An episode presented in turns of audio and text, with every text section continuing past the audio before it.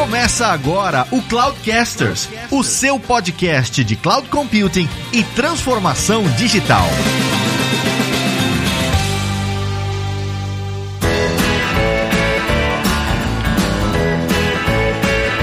Olá pessoal, meu nome é Lázaro Alves e TI é o novo protagonista de negócios. Olá, aqui é Lemar Júnior eu prefiro produto ruim e negócio bom. Olá pessoal, aqui é o André Carlucci e não importa quão bom é o seu time se ele não está construindo a coisa certa. Olá pessoal, aqui é o Fabrício Sanches e eu discordo do Lázaro. eu também discordo. eu também.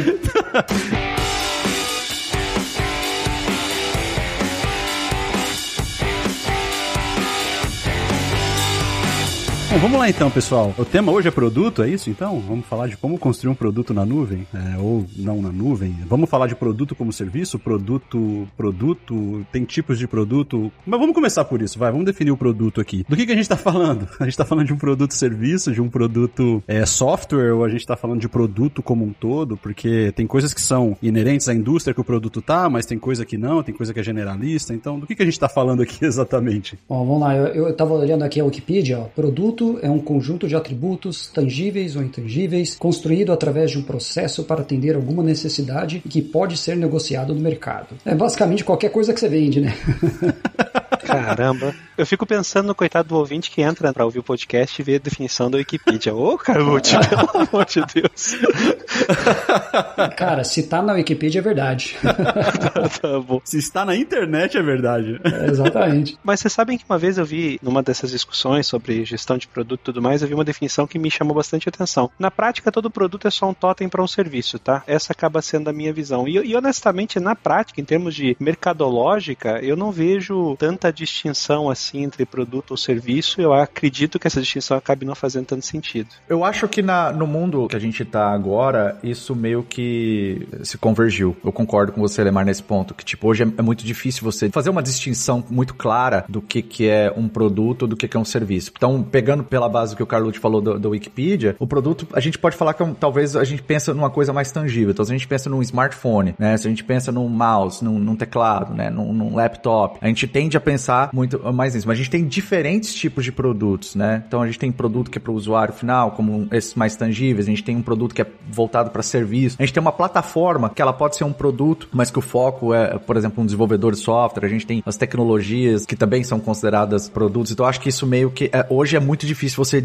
distinguir assim o que, que é produto, o que, que é serviço. Acaba que tudo acaba virando um produto porque você consegue de certa forma trabalhar isso como um produto. Mas a minha pergunta seria, não seria o totem um produto? Né, o Elemar colocou a expressão que eu gostei, tipo assim, ah, um produto é sempre um totem para um serviço, então eles acabam sendo a mesma coisa. Mas o totem em si, ele acaba não sendo um produto ele mesmo? Eu não sei, eu não sei, porque assim, cada vez mais eu vejo que é, é, existe um contínuo aí de uso, né, entre produto e serviço. Você concebe o produto, mas você começa a agregar uma série de serviços diretos e indiretos, enfim. É um tanto complicado, tá? É, eu passei praticamente a vida toda desenvolvendo produtos e quanto mais o tempo passava, mais eu percebia que a gente achava formas de acelerar a entrega de serviços e envolver serviços. É assim que você consegue, inclusive, trabalhar com fidelização. Tem um professor no Brasil de, de operações, professor Carlos Correia, que ele diz que é, é muito bom, aliás, que, que ele fala que ele também defende essa visão de que produto e serviço de extinção não faz muito sentido, porque se você for analisar o ponto de vista de operação da organização para fornecer produto ou serviço, você começa a perceber que é um contínuo. No final é um contínuo. Você está num extremo ou está no outro. Essa coisa do produto como sendo uma coisa que você entrega e uma vez só não é verdade mais. Essa ideia, eu acho que essa separação quase não faz mais sentido. Mas para mim, produto, serviço, enfim, tem a questão da tributação, né? Mas é, isso, isso é no Brasil. Porque Brasil é nível hard, né? Então é aquela coisa. Para o empreendedor, essa diferença importa muito, né? Porque imagina, antigamente como é que era o negócio, né? Antigamente a lei dizia que se ah, quando a gente comprava uma coisa que é uma caixinha, tipo, lembra, a gente ia lá na Fenasoft, comprava uma caixinha lá que era produto, aí era SMS, que você pagava lá de 5 a 18%, né? Mas se você fosse um software sobre encomenda, né, algo que você fazia para uma outra empresa, customizado, daí é ISS, que é só 5%. Hoje em dia é mais complicado ainda, né? Porque tem aquela lei complementar a 116 de 2003, que considera que todo tipo de software é serviço, que é muito bom para o empreendedor, porque daí você vai pagar o ISS, né? Só que eu tenho um problema que existe um convênio de CMS, é o 181 de 2015, que autoriza os estados a cobrarem CMS de software, jogos e aplicativos. Ou seja, é uma, a, a, lei é uma zona, né? Então, sempre antes que você for precificar e ver quanto vai ser o teu teu custo final, calcular os teus lucros, etc., você tem que sempre consultar a lei ali que está valendo no seu município. O seu contador. É, a lei que está valendo no seu município e no seu estado para você conseguir saber quanto que você vai pagar de imposto no final das contas. Ou seja, já é muito difícil definir o que é hoje em dia um produto. E aí o que você está dizendo é que quando a gente coloca o Brasil nessa equação, fica impossível de definir o que é um produto, porque isso vai depender muito da competência do seu advogado e do seu contador. É, o Brasil é nível hard, cara. Deixa eu só tentar fazer um wrap-up aqui então. Porque assim, a gente está falando para um público mais técnico, eventualmente, um desenvolvedor, né, um arquiteto e tal, que pode estar tá ouvindo isso aqui e pode estar tá, eventualmente fazendo alguma confusão com serviço API e serviço conceitual do que a gente está falando. Então, assim, independente do que a gente está falando aqui, a gente está falando do conceito produto. A gente não chegou ainda na especificidade técnica de que, ah, se uma API é um produto ou não, a gente não está falando disso, né? A gente está falando conceitualmente, só deixar isso claro para eventualmente remover alguma confusão na cabeça de quem está ouvindo aí. Exato. Eu acho que é uma boa distinção e, e, e, eu acho que esse é um ponto de mercadológica que pode ajudar. É, eu entendo que oferta mais mercado forma negócio. Então, se você disponibiliza uma oferta para um mercado existente, você forma um negócio. Na hora que você muda a oferta ou, que, ou você muda o mercado, consequentemente você tem um novo negócio. Então, oferta mais mercado igual negócio. E eu prefiro até pensar em oferta, sob o ponto de vista de gestão, de desenvolvimento e concepção, do que tentar fazer essa distinção de produto ou serviço, porque isso pode acabar me colocando algumas limitações de concepção que são desnecessárias, né? Então, eu, eu acho que é interessante a gente fazer essa distinção forte, essa distinção entre quando falamos sobre produto ou gestão de produto ou serviço, sob o ponto de vista de concepção, manutenção, desenvolvimento, enfim, ciclo de vida de produto ou serviço, e quando a gente fala sobre o aspecto fiscal. Se a gente fizer essa distinção forte, e aí, o aspecto fiscal, ah, meus amigos, o Brasil joga tão no hard que eu tenho certeza absoluta que qualquer hora que alguém me fiscalizar por qualquer coisa vai ver que eu tô errado, mesmo querendo fazer tudo certo. Não, não tenho o que fazer. A régua que você usa é o quão errado você tá, né? Quanto menos errado você tá, significa que você tá mais maduro, né? Porque você vai estar tá sempre errado, né? Sim, sim. E aí eu queria só fazer um catado geral do que a gente discutiu até agora aqui e meio que definir então. A gente vai falar aqui hoje sobre produto software, obviamente, é, é para isso que a gente tá aqui, né? Então, como é que a gente constrói um produto na nuvem, e seja ela que nuvem for, e quais são os aspectos que a gente tem que considerar, tanto técnicos quanto do ponto de vista de, de ciclo de, de vida desse produto, gerenciamento e tudo mais. E a gente acabou de definir, então, que a gente vai discutir um produto de software, mas que um produto ou serviço eles acabam convergindo para a mesma coisa, exceto quando a gente começa a olhar o aspecto fiscal disso, que aí sim, aí tem uma diferença muito grande entre o produto em si, com a forma como ele é taxado e tudo mais, certo? Quando eu crescer, eu quero ter esse poder de síntese, viu? é muito bom, muito bom. Meu Deus.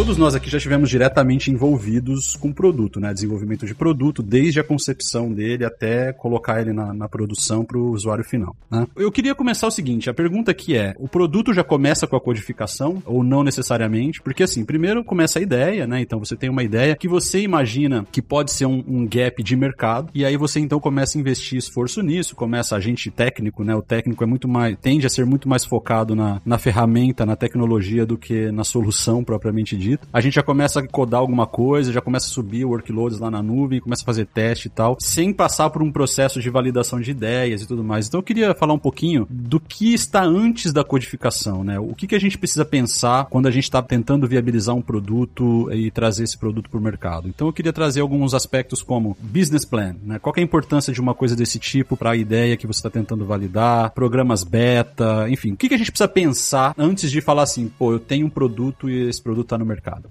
Eu tenho a seguinte visão aqui, tá? Eu acho que essa ansiedade pela coisa técnica, ela serve para a POC, quando você quer fazer uma prova de conceito. Quando você vai pensar em produto, efetivamente, produto, serviço, enfim, quando você vai pensar numa oferta, o primeiro passo é ter uma proposição de valor, e a proposição de valor nasce com um cliente. Não existe negócio que pare de pé sem ter um cliente. Então, na minha interpretação, um produto começa com um cliente e com um problema desse cliente para se resolver. Esse é o primeiro passo. Resistir para definir isso e tentar ir direto para coisa técnica, tentar ir direto para o código, costumou para mim. Eu sempre digo que sou uma cicatriz contra a história do guerreiro, né? eu tenho do lado de Silverlight, né? Eu tenho, eu tenho, uma tatuagem gigante escrita Silverlight nas minhas costas, né? Oh my gosh. Mas ao lado de Silverlight eu tenho essa ideia. Eu tenho outra tatuagem, outras cicatrizes que dizem, cara, você começou a escrever código sem validar mercado, sem dimensionar. Tu começa com problema e cliente. Eu acho que essa, essa é a discussão, antes de escrever qualquer linha de código. E como você valida isso? Que a sua ideia realmente é um problema de mercado e que precisa ser validada? Você entrevista o cliente, você faz pool, como é que você faz? Cara, na minha, eu, eu adoraria, assim, existe a, a, versão bonita e existe a versão que dá para fazer, tá? Bonita fala que você deve entrevistar clientes para tentar... você deve ter todo um time de research, né? Que você ah, deve fazer toda sim. essa parte de research, de marketing. Não, mas o time de research, o desenvolvedor e o marketing pode ser você, não? É, é. Poder pode, né? Não, então, mas de, depende do tamanho e maturidade da empresa também, né? De quanto é. Que você tem em cada departamento para fazer isso, né? Eu acho que nasce com o seguinte, é, na, na minha experiência, tá? E, e, vamos lá, desenvolvendo produtos que faturaram bastante. A coisa começa em você identificar quem é esse cliente potencial, aí você tem que ir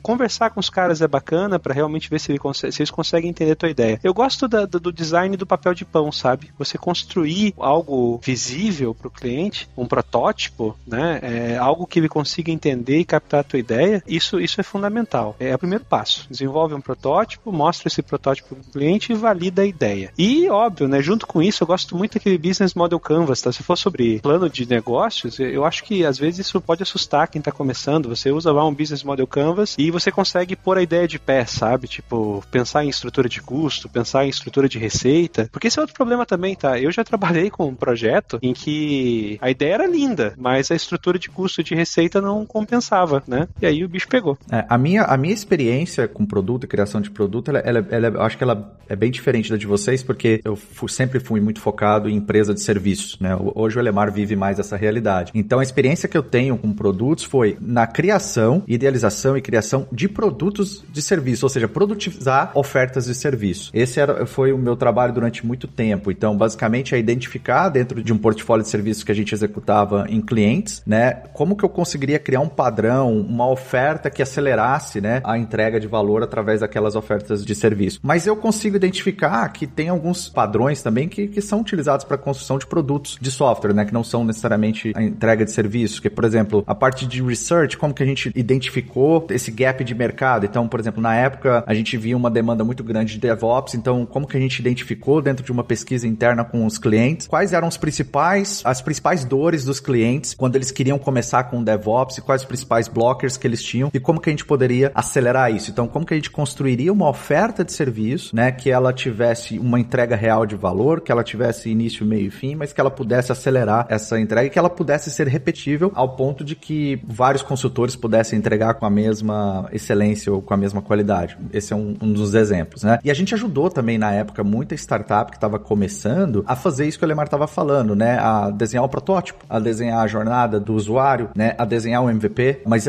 um ponto que é assim muito verdade e que ele assim era uma coisa que a gente batia muito quando a gente falava com essas startups era qual era o problema realmente de negócio que ela estava resolvendo. Qual era o problema, o gap que ela tinha identificado que ela de fato estava resolvendo antes de começar a falar de qualquer outra coisa, de escopo, de feature, porque tudo tem que estar tá conectado, né? Por que, que aquela feature existe? Qual o problema que ela de fato vai resolver e como que isso está relacionado com o negócio? Então, essa é a minha experiência com o produto. Embora a gente passou por várias partes do ciclo de vida de um produto, research, planejamento, a parte de desenvolvimento, né, teste e como lançar isso no mercado, mas minha experiência foi muito voltada para a área de serviço. Eu não sei se faz sentido para vocês, mas sim, é, sim. foi o que eu mais pude passar perto aí de, de desenvolvimento de produtos. É, na, na Way2 a gente é um pouco diferente, né, Aline? A gente, muito do nosso produto foi realmente é, de conhecer o mercado, né? Então, tá atento à legislação, então muito, por exemplo, das nossas funcionalidades era antecipar a legislação, né? Então, você está atento às coisas que o cliente tem que fazer e você cria a funcionalidade antes, né? E quando o problema chega no cliente, você já, opa, já tem um cara do comercial ali falando, já que, ó, tá aqui a solução para o seu problema, né? E depois, quando a gente, a gente vendeu muito software para distribuidora, né? Onde o problema era muito bem definido e depois de um bom tempo, por exemplo, a gente começou a enxergar que a gente conhecia tanto do lado da distribuidora que a gente pensou, poxa, é, e da geradora também, né? Se a gente criar um software para o consumidor, né? Usar o conhecimento que a gente tem para poder também beneficiar o consumidor final com esse conhecimento, né? Com resolvendo o problema dele, né? E aí foi um papel bem interessante. Eu passei um, um, uns bons meses é, viajando o Brasil todo, né? Conversando mesmo com os consumidores. Por exemplo, uma das coisas que a gente pensou em fazer foi um, um produto para gerenciar a parte de energética dos shoppings, né? Então eu fui em tudo com é shopping, conversei com muito gerente de shopping, feiras de shoppings, vi o que tinha no mercado, o que não tem, e a gente fez uma boa conta e no final das contas a gente viu que não era um mercado interessante pra gente. Então, muitas vezes dá certo, né? Mas muitas vezes não dá e é por isso que é tão importante, num caso desse, onde você vai ter um grande investimento, você realmente fazer a pesquisa, né? Que a gente, na verdade, economizou um dinheiro sabendo que aquilo não era uma viabilidade para a gente naquele momento. Você sabe, Carlotti, que na, na empresa onde eu trabalhava, e agora eu continuo levando essa mesma, essa mesma visão e conceito, falava muito sobre o conceito de depósito de valor, sabe? Depósito de valor, principalmente, é que eu sempre atendi, a maior parte dos meus clientes sempre foram negócios, então sempre foi B2B, sempre foi business atendendo business. E o conceito de depósito de valor vinha da ideia do seguinte, ó, cara, o meu cliente ao utilizar o meu produto, quanto de dinheiro novo ele vai conseguir fazer? Dinheiro novo mesmo, quanto ele vai ganhar mais? Ou quanto que ele vai gastar a menos, né? Porque essa dimensão de quanto que o meu cliente vai fazer a mais de faturamento ou quanto que o meu cliente vai gastar menos impacta na definição de quanto que eu vou poder ganhar de dinheiro com esse produto, que vai ser uma parcela dessa receita adicional ou desse encurtamento de custos que eu vou estar tá colocando do, na, na, mesa do meu cliente. É, não tem a ver com custo, né?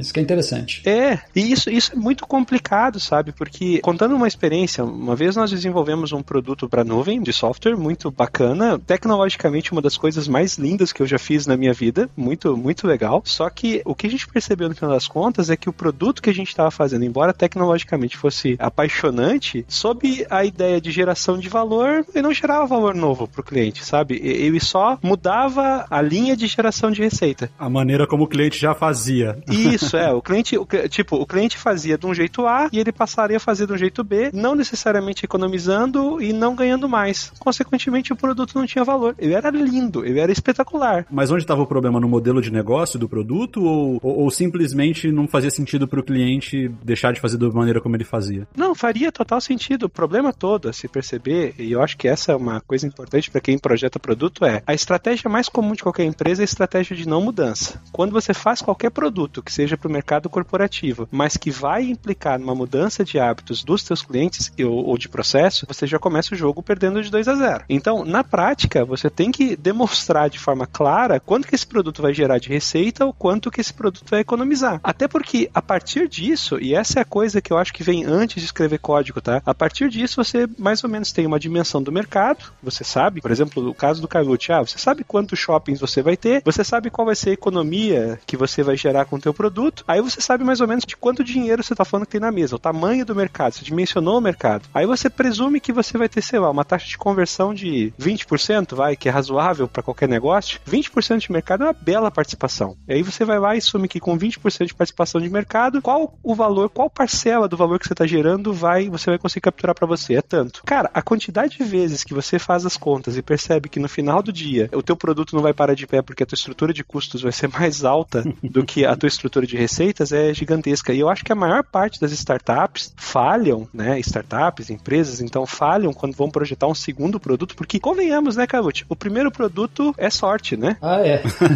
você estava no lugar certo, na hora certa, fez o negócio e ganhou dinheiro. Alguém de marketing vai te contradizer que a diferença é que você não fez um bom marketing. É, não, cara, assim, o, o primeiro produto. Você pega qualquer grande empresa, tá? Você pega qualquer grande empresa, cara. O primeiro produto de qualquer grande empresa, aquele que tornou a empresa rica, que lá na matriz BCG se converte na tal da vaca leiteira, esse primeiro produto foi uma, um alinhamento de fatores, tá? Foi, foi sorte. Alinhamento dos planetas, né? Todos os planetas se alinharam de uma certa forma que você estava no lugar certo, na hora certa, resolvendo o problema certo, e você ainda conseguiu enxergar esse problema e criar a solução para ele. É. Porque assim, a definição de solution selling para solução, né? O cara até fala, fala assim, não, não é somente a resolução de um problema, né? É a resolução de um problema que esse problema é perceptível pelas duas partes e concordado entre elas. Sim. Né? Porque até então, se elas não entenderem que aquilo é um problema, você não tá resolvendo nada, absolutamente nada. Timing é muito importante e esse timing às vezes é sorte, né? Eu tenho a história de um amigo meu que trabalhou na época, isso foi 2000 e pouco lá, quando deu o boom né, né, de todas as partes de TI, né? Ele trabalhava numa empresa que era exatamente igual ao YouTube, mas o timing não estava certo, porque as pessoas ainda não tinham banda larga suficiente, não tinham o costume de, de fazer o upload de vídeo, etc. E acabou que não dando certo. E pouco tempo depois, olha o tamanho que tá o YouTube hoje. Né? Pois é. é. O time to marketing é, é um negócio realmente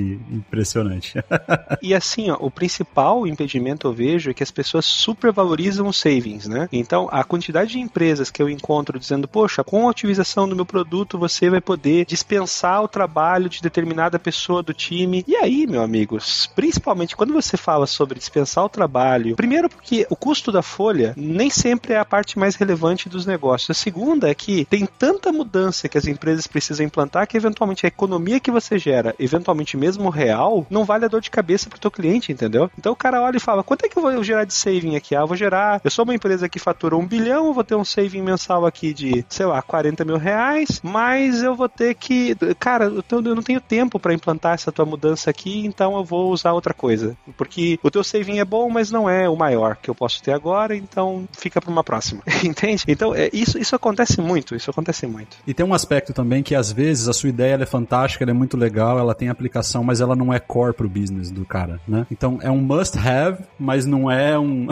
I have to have, né? Tipo, é, seria legal eu ter, mas eu não, não, necessariamente preciso disso pro meu business. E agora no Covid a gente tá vendo muito isso, né? Tipo, coisas que não eram core passaram a ser core, então o Covid tá fazendo um chacoalho aí no mercado e tá mudando um pouco, acelerando esse processo aí de inovação e mudando prioridades, mas quando a gente trabalhou com o nosso produto lá na Conio e a gente criou o Educanet, software para educação e tal, a gente via muito disso, assim, do que você falou da empresa do YouTube aí, Carlucci, assim, todo mundo adorava, a gente cresceu rápido, mas chegou num ponto que a gente entendeu que o nosso produto ele era assim um feature legal, todas as escolas, universidades gostariam de ter, mas não era core dos caras. Então, num primeiro, puta, sei lá, deu uma variação de matrículas de um semestre pro outro, corta, né? Eu vou tirar da onde é satélite, né? Eu não vou tirar do core do meu, do meu business. Então, esse é um outro ponto para você avaliar também, o quão core é, e o quanto que o, o, né, o turnover desse produto em termos de dropping de cliente e adicionar novos clientes e tal, se isso tudo vai valer a pena para você na hora de você equalizar e, e, falar, não, meu produto para de pé, compensa e tudo mais. Duas ponderações aqui, tá? Primeiro, é interessante como os meus amigos americanos aí estão com inglês sofisticado. Eu nunca pensei na diferença entre must have e have to have. É, é, é, é uma coisa impressionante. Isso realmente diferencia, diferencia o público, né? É que é, no inglês isso fica muito claro. É, o que no português a gente diferencia pela entonação, no inglês tem palavras específicas, então você começa a, a perceber isso. É, só sendo, só estando na gringa mesmo pra saber a diferença entre must have e have to have.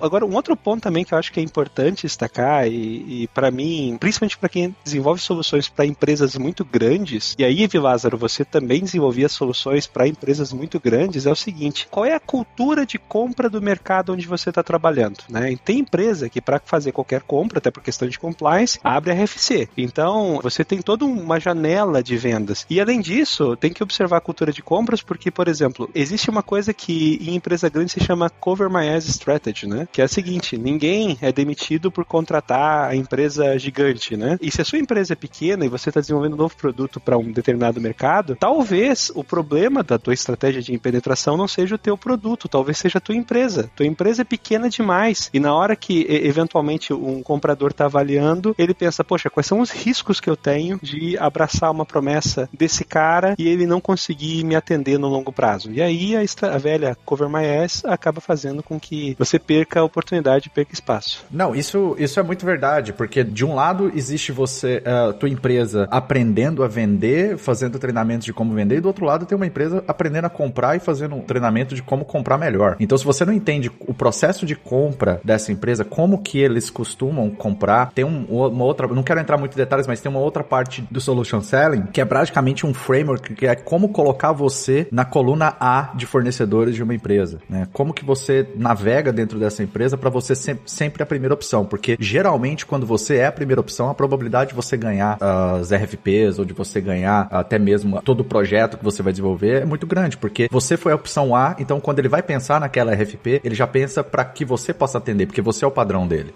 Olha que lindo, né, cara? Você percebe que tá falando com pessoas instruídas quando elas te corrigem na elegância, né? Na maciota. Antes eu falei RFC, eu sou tão técnico que eu falo em RFC quando certo é RFP.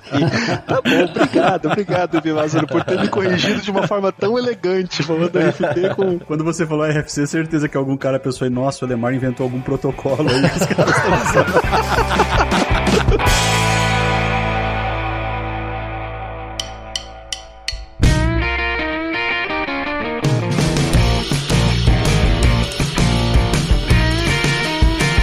assumir então que a gente fez, a gente foi por esse processo de entender que a gente precisa realmente fazer todo um estudo de mercado, falar com o cliente, identificamos quem é a nossa audiência, beleza, quem que é o cliente do nosso cliente, como que o sucesso dele impacta o nosso, fizemos levantamento de mercado, entendemos o processo de venda, blá blá blá blá blá. O produto para de pé, certo? Aí chega o ponto que a gente tem que fazer o famigerado MVP, né? Minimal Viable Product, que a gente tem que mostrar para o mercado o que, que a gente está entregando. Não, isso aqui é o mínimo possível que eu vou entregar para você entender o que, eu quero fazer, né? O que, que a gente precisa pensar na hora de criar um MVP eficiente? Né? Eu sei que existem vários approaches aí, sei que vocês têm diferentes visões sobre isso. Queria ouvir um pouquinho de vocês. Eu acho que depende para quem que você está criando um MVP também, tá? Por exemplo, você pode estar criando um MVP para investidor, para realmente você mostrar o que o seu produto pode fazer e você ir atrás de investimento para ele, ou você pode estar criando um MVP porque você quer começar a ter um retorno de investimento para poder financiar sim o produto completo, né? O que eu acho que é, que é uma coisa que é legal levantar também é que muita gente erra no que, que é o minimal viable product, né? Focando muita atenção no minimal e não no viable, né? E aí acaba entrando prematuramente no mercado. Gostei. Né? É, eu, eu, acho que a gente tem que parar de pensar um pouco no, no que, que é o produto mínimo e pensar qual que é o problema mínimo que eu consigo resolver e criar um produto completo para resolver esse problema mínimo. Por exemplo, vamos supor que no seu plano de negócio você acha que você tem um target de 100 mil clientes que você precisa estar tá usando o seu produto para você ter o seu retorno de investimento. Né? Não são todos que vão ter exatamente o mesmo problema, né? eles vão ter uma variação do mesmo problema, mas você está atacando aquela coisa específica. Então, sua primeira versão pode estar tá realmente resolvendo o problema de uma parte dessa gama de clientes, né? E aí você já consegue pegar, de repente, sei lá, uma, uma gama de 10 mil clientes que já começam a pagar e financiar você para os próximos updates. E aí, a cada update, a cada coisa, assim, é que você começa colocando, uma, atraindo uma parte maior e maior desses clientes que você pensou inicialmente. É, eu acho que a coisa começa um pouco antes ainda, tá? Eu acho que quando você começa a trabalhar, você tem que ver qual é a cultura da tua organização em relação à, à estratégia para competição. Existem empresas que competem por diferenciação, tem empresas que competem por intimidade com o cliente e tem empresas que competem por preço, efetivamente, né? Vamos pegar alguns exemplos claros assim. A Apple compete claramente por diferenciação. A Microsoft compete claramente por uh, nos Estados Unidos a gente sabe que é por intimidade, né? Gosta da Microsoft atender grandes empresas e tudo mais. E, e assim vai, né? Então, qual é a estratégia da tua empresa? Se a tua empresa é uma empresa que está habituada a ter uma relação de intimidade com o cliente, dificilmente você vai conseguir construir um MVP tentando vender uma solução que seja de diferenciação, um produto que para de pé sozinho, com menos linha de atendimento. Isso costuma ser um tiro no pé. E para quem não tem uma companhia, Lemar, está começando a companhia com o produto. Então, é exata, aí você tem que começar a pensar exatamente em qual nível de relação que você quer ter com o cliente, tá? E isso, isso é muito particular. Na verdade, são três estratégias genéricas, porque nenhuma das três está errada, tá? Por exemplo, geralmente empresas que optam por ter uma estratégia de intimidade são aquelas empresas que buscam um ticket médio mais alto. Então, eu vou atender menos empresas, mas vou trabalhar com uma margem mais alta, diferente de uma empresa que trabalha com diferenciação que eventualmente vai buscar uma escala de mercado muito mais rápido. Então, tem que se pensar um pouco nisso. É, mas isso eu acho que assim não, não é muito uma escolha, né? Depende do problema que está resolvendo, vai fazer mais sentido você ter uma estratégia, né? Sim, sim, sim. Aí tem mais dois aspectos, tá? Com relação ao MVP, eu entendo que existe aquela escala de Pareto que se aplica para quase tudo, inclusive para isso, tá? 80% do problema do cliente que você quer resolver, você resolve com 20% das features. Pensa em qualquer produto que você usa, qualquer produto que você usa, seguramente você usa 20% ou menos das features desse produto. Sem sombra de dúvidas. Menos o Excel. O Excel a gente usa 0,5% é. e atende 99%. Né? Exatamente. E, e, sabe que isso é um problema, Cabot, em termos de produto, é o seguinte, isso mostra o quanto, enquanto você está sobresservido, e quando você tem um cliente sobresservido, você tem uma percepção de que você está pagando por algo que você não usa. Por isso que eu acho que talvez, às vezes, uma outra solução como o Google, Sheets lá da vida acaba sendo, sendo interessante para o mercado, porque as pessoas às vezes olham o Excel e dizem, cara, ele está aí, mas ele, né, enfim, daqui a pouco ele, ele entrega demais para mim. A diferença de preço dos dois nem, nem existe tão, de uma forma tão declarada, mas, bom, enfim, então 20% das, das features, e, e, esse talvez seja o grande esforço, tá? Talvez o teu, o teu MVP, ele tenha que entregar alguma coisa que esteja dentro desses 20% de features, tá? A composição essencial dele tem que ser isso. Então você tira fora os outros 80%, porque esses outros 80% não vão servir para você validar a sua ideia. A terceira coisa que eu acho que é importante é a lei da internet, tá? E isso vale muito para mercado. E a gente percebia isso muito. Nós tinha no Brasil, o produto da empresa onde eu trabalhava tinha 94% de market share no Brasil. Isso é super raro, né? É, nove... não, exceção. É, é mosca branca, tá? Mas enfim, o principal produto tinha 94% de market share. E a lei da internet, aquela, que vale com relação à participação das pessoas na internet, também vale para produto, eu percebi, tá? Em qualquer conjunto de clientes, 1% inova, 9% adapta, 90% copia cegamente. Então, a tu, o teu research, e esse é um ponto interessante, tá? O teu research não tem que ser com 100% ou com uma amostra muito grande de clientes no mercado. O que você tem que fazer é encontrar aquele grupo de 1 e 9, né? Ou seja, aquele povo que cria, que tem necessidade e no, os outros 9 que adapta. Os 90%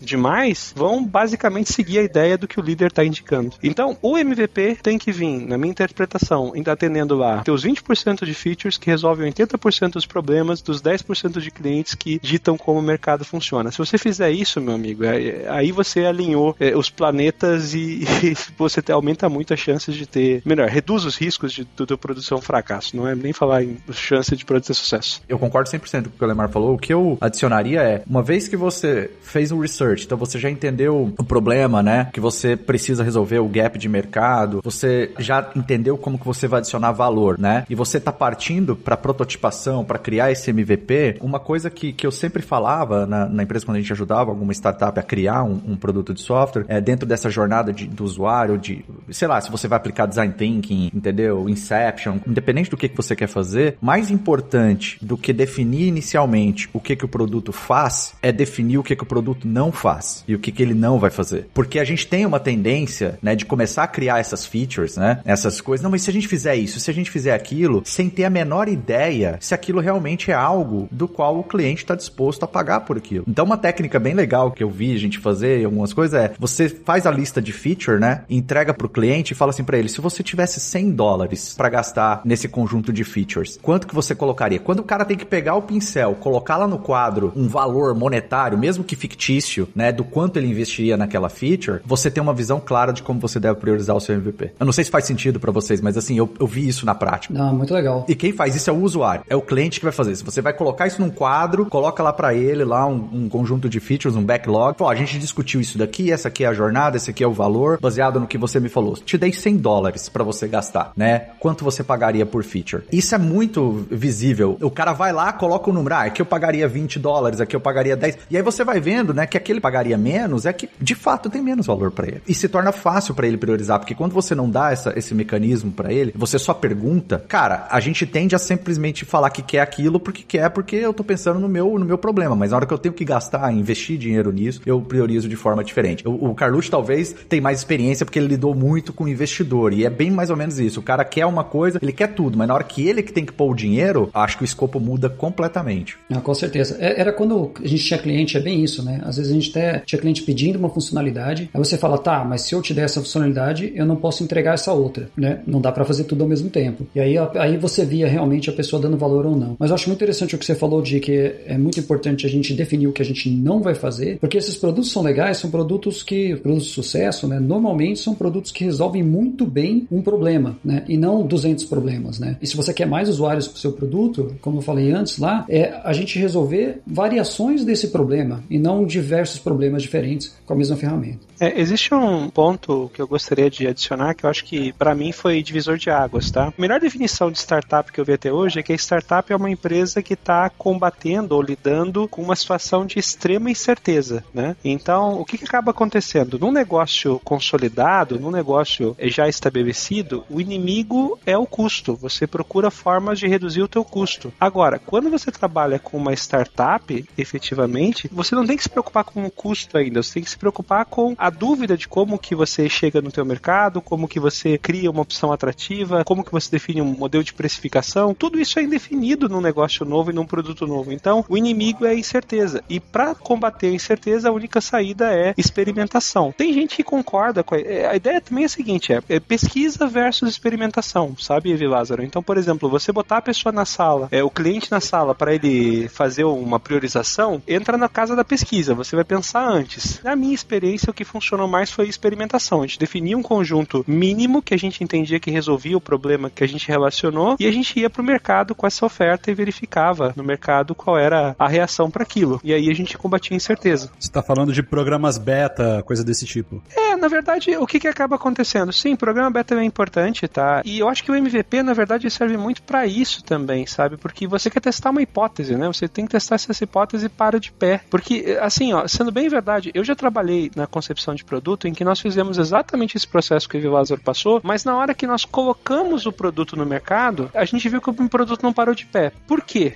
Porque muitas vezes também o cliente não fala sobre o problema, a forma como a empresa dele funciona. Ele fala sobre o problema, sobre a forma como a empresa deveria funcionar. E às vezes tem uma distância grande entre como a empresa funciona e como ela deveria funcionar, e aí você erra o seu target. É, são abordagens e abordagens, né? São, mas eu acho que a diferença da abordagem tá de que, na minha posição, naquele momento, eu estava ajudando uma startup que queria lançar um produto, como que ela chegaria no MVP, né? E como que ela faria esse ciclo de research, planejamento e tal. Eu acho que no, na sua experiência é mais assim, eu já sou essa, não vou dizer startup, mas ou fui uma startup lá no começo, mas assim, eu já sou a empresa que está tentando lançar esse produto e vocês já tinham essa maturidade interna para poder fazer esse processo. Então por isso que talvez a abordagem mudou um pouco.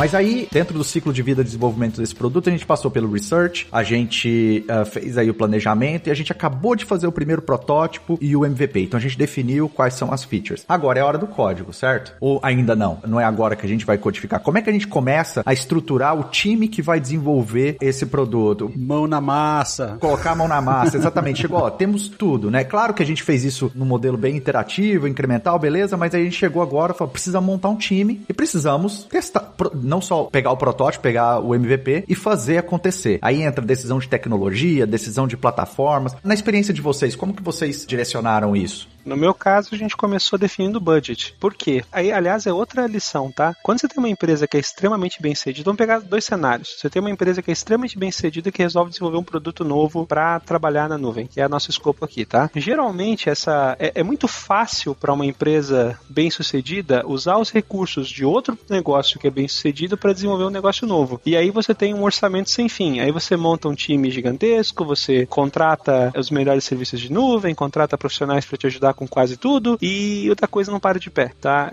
e, e, você vê no final das contas que você queimou uma quantidade absurda de dinheiro. A minha recomendação para empresas que já têm sucesso, que querem desenvolver o segundo produto, é começar com budget e de preferência é, fazendo o, uma abordagem bem, bem draconiana, sabe? Tipo, definindo a quanti menor quantidade de dinheiro possível para fazer essa primeira versão ir pro ar. E aí colocar tudo no centro de custo, tá? colocar cafezinho, colocar toda a estrutura para fazer o negócio parar de pé. Porque no final do dia, senhores, esse é o ponto, tá? Esse produto tem que gerar receita e, e tem que ter esse equilíbrio financeiro. Para uma empresa menor, a coisa é ainda mais grave, né? Tipo, para uma empresa que está começando, para quem está começando, ter essa perspectiva de quanto dinheiro vai gastar é importante até porque quando você vai prospectar investidor, essa talvez seja uma das primeiras perguntas, né? Tipo, quanto de dinheiro você precisa e quanto que você está disposto a, a, me dar do teu negócio para eu poder colocar esse dinheiro na tua mão. Bem isso, né? Cada projeto, cada produto acaba sendo uma mini empresa, né? Que tem que, tá, tem que dar lucro, né? Senão, se não der lucro, talvez ou você tem uma, alguma estratégia, algum motivo para estar tá lá, ou tem que finalizar o produto. Né? Então, mas aí você definiu o budget. E para definir esse budget, você provavelmente colocou dentro dessa estrutura o time que vai compor, que vai desenvolver aquele MVP. Na experiência de vocês, o que, que vocês considerariam um core team para estar tá no projeto e o que, que você consideraria o que a gente chama de time estendido, né? Dentro da empresa. Ou seja, o core team é aquele cara que, o time core que vai, meu, vai estar tá ali no dia a dia fazendo o produto, priorizando o backlog, colocando os itens do backlog, aí é o desenvolvedor tal. Quem que são essas pessoas? Quais são esses perfis? E o que, que vocês consideram como time estendido que depois ali vai participar do projeto? Ou seja, dos stakeholders no geral? No produto você vai ter três coisas, né? Na verdade, quatro ângulos que, que são riscos, na verdade, né? Que é o cliente, o negócio e a tecnologia e o valor no final, né? Então o cliente, na verdade, né? Quem representa o cliente? Você vai ter um designer lá que vai cuidar da usabilidade do teu produto. Então você precisa de um designer ali, né? Aí você tem a cara que vai cuidar do quanto aquele produto, ou melhor, a viabilidade do produto para a empresa, né? E esse cara é um gerente de produto, que é um dos caras mais importantes aí no projeto, né? E você tem a parte de tecnologia, qual que é a viabilidade tecnológica daquele produto, né? Aí você tem um desenvolvedor lead, um arquiteto, depende do tamanho do produto ou do, da empresa, né? E o valor disso tudo vai ser uma função dos três. Então sempre assim, não, não dá para esquecer, não dá para achar só que a gente vai colocar, ah, um cara de front-end, um cara de back-end, um tester e, e só. Né? Você precisa também do cara que vai cuidar da usabilidade e o cara que cuida, que gerencia essa parte do, do produto no geral, né? Como essas áreas vão se conversar, né? Porque uma decisão tecnológica pode capar o produto e uma decisão de negócio pode limitar o que o desenvolvedor pode usar como ferramenta tecnológica. Perfeito. É, é bom pensar, uma boa maneira que eu uso para pensar sobre isso é que não pensar nas pessoas, mas pensar nos skills necessários, né, o Carducci? Exato. E aí eu acho que vai de encontro ao que você tá falando, né? Pô, eu tenho que ter alguém para tomar a decisão de que se uma feature eventualmente deveria ser dropada ou não, como é que eu vou trabalhar, como é que eu vou fazer o approach de desenvolvimento desse produto. Então, em software hoje, muita gente está utilizando o approach ágil de desenvolvimento, né? Baseado em sprints e tal, mas não necessariamente precisa ser dessa maneira, depende, né, do tipo de produto que você está criando e tudo mais, né? Aí tem as decisões que são técnicas, né? Modelo arquitetural de software, a stack tecnológica, se isso vai para nuvem, se isso não vai, qual nuvem que vai. Enfim, os skills, eu acho que um, um bom, uma maneira que eu gosto de pensar sobre isso é eu faço um levantamento dos skills que eu preciso para colocar meu MVP aonde eu quero, onde precisa estar, na verdade. E aí a partir dali eu caso isso com o budget que o Elemar bem destacou no começo aqui, e aí eu faço as duas coisas acontecerem, né? Obviamente que essa realidade vai ser diferente, dependendo do tamanho da empresa, o tipo do produto e tal, mas eu acho que é um casamento dos skills com o budget. Eu gosto, gosto de pensar dessa maneira. É, mas tem um ponto que eu acho que é importante destacar é o seguinte, é bom você trazer essa visão dos skills porque a gente define daí que nós temos papéis e não necessariamente cargos, tá? E quando você tem papéis, eventualmente você pode ter uma mesma pessoa colocando mais de um chapéu para ter mais de um papel. Sim. Perfeito, Uhum, perfeitamente. Que aí entra na otimização do custo, talvez, para empresa pequena, né? Exatamente. Agora, uma coisa que se tem como experiência, não é uma regra necessariamente, é geralmente pessoas com maior skill técnico não têm tanto skill de mercado, embora ache que tem, tá? E o oposto também, tá? Isso, isso não é uma regra absoluta, eu já vi gente que é espetacular, tecnicamente espetacular,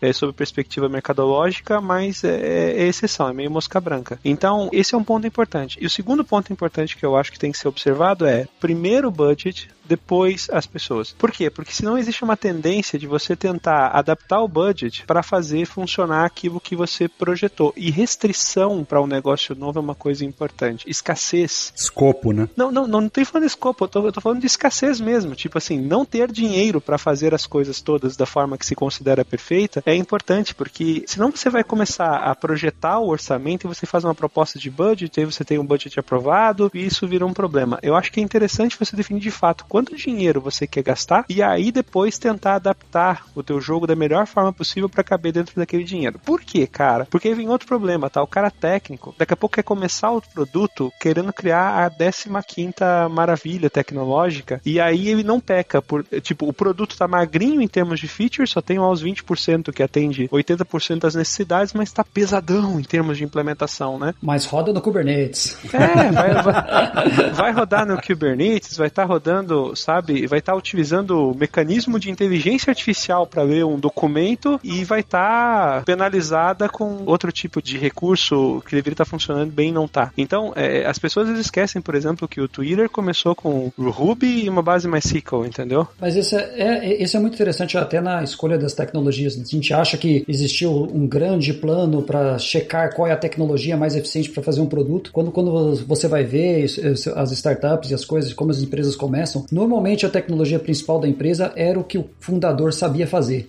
Porque no início ele estava lá codando e era aquilo, cara. E aí depois foi crescendo em volta. Exato, exato. Ah, Facebook foi PHP, né, gente? Vamos ser realistas, gente. Qualquer tecnologia, se vai ser C Sharp, a linguagem, se vai ser Java, se vai ser Python, qualquer uma dessas grandes linguagens consegue entregar muito bem. Basta você ter bons desenvolvedores, né, boas pessoas usando essas tecnologias, você consegue entregar. Se for Java, basta ter um monitor bem grande. Exato, bastante memória. Brincadeira. e pessoal, eu acho que esse talvez seja o ponto mais forte a se bater, tá? O que faz um negócio existir é cliente. Você precisa ter cliente. Não adianta você ter a melhor solução tecnológica do mundo se você não tem cliente. Então, antes de focar em desenvolver produto, se preocupe em como que você desenvolve mercado. Olha para mercado. Eu tinha uma frase na empresa que o pessoal às vezes não gostava muito por não interpretá-la corretamente, mas eu sempre falava o seguinte: ter lucro não é opcional. O que você faz com lucro pode até ser, Mas obter o lucro não é opcional, porque é ele que vai sustentar não só a questão do negócio, mas toda a, a visão, missão e valores da empresa por maior período de tempo. Se você não está tendo lucro, você não consegue sustentar nada disso, né? Então é uma visão que eu concordo. O velho Peter Drucker dizia, e eu acho que muito, de forma muito acertada, ele dizia que o lucro é uma forma do mercado, da sociedade reconhecer que a empresa está fazendo alguma coisa boa. E o prejuízo é um recado do, da sociedade para a empresa, informando que a empresa está errando. Tá? E aí é importante também fazer aqui uma distinção, né, gente? Tipo, quando a gente fala sobre conseguir gerar caixa, enfim, a gente não está falando sobre toda a manobra e estratégia de penetração de mercado. Por exemplo, em grandes startups se ouve com muita frequência delas operando no vermelho durante muitos e muitos anos, e aliás, isso é bem questionável, mas como estratégia de expansão e penetração. Mas isso é estratégia. Uhum. É, exato. Mas é assim, é estratégia de expansão. Então, por exemplo, cara, eu tô, eu sou, por exemplo, um aplicativo de, de corridas, por exemplo, aplicativo de, de transporte, e eu opero no vermelho. Por quê? Porque no lugar de investir em publicidade, eu estou investindo em dar corrida de graça para poder ganhar escala. Sim, mas pensa bem, assim, ó, nesses casos, é, existem certas ideias, certos problemas que você resolve que só vão dar dinheiro na grande escala. Então, o investidor sabendo disso, ele não liga de queimar dinheiro por um bom tempo, porque ele sabe que quando aquilo virar, né, quando aquilo tiver uma escala suficiente, vai ter um retorno de investimento. É tudo um plano de negócio. Exato. E, e Elemar, isso, e tem uma diferença também, que é o seguinte: o obter lucro, na diferenciação que eu quero colocar do exemplo que eu dei e da startup, por exemplo, é que é o seguinte: no meu caso, obter lucro era vital, porque não tinha outra fonte de renda. Essas startups optam por estratégia porque tem investidor. Não ter lucro para eles não necessariamente significa falta de grana, falta de dinheiro, porque eles continuam pagando operações, eles continuam, entendeu? Uh, fazendo investimentos, e é só, é, como você colocou, é uma decisão estratégica. Ó, ao invés de fazer isso, eu vou realocar essa grana para outro fim, né? Porque na minha estratégia é a forma com que eu vou ganhar mercado, é a forma com que eu vou ganhar novos clientes, é a forma com que eu vou prosperar no médio e longo prazo. Para uma empresa que não tem investidor externo, ou que não se encaixa no modelo de uma startup, alguma coisa assim que os donos estão injetando grana, ou que ela está num mercado que é mais tradicional e tudo mais, a obtenção do lucro ela, ela não é opcional, porque senão ela não simplesmente não se sustenta. Eu acho que essa que é a principal diferenciação do exemplo que eu dei.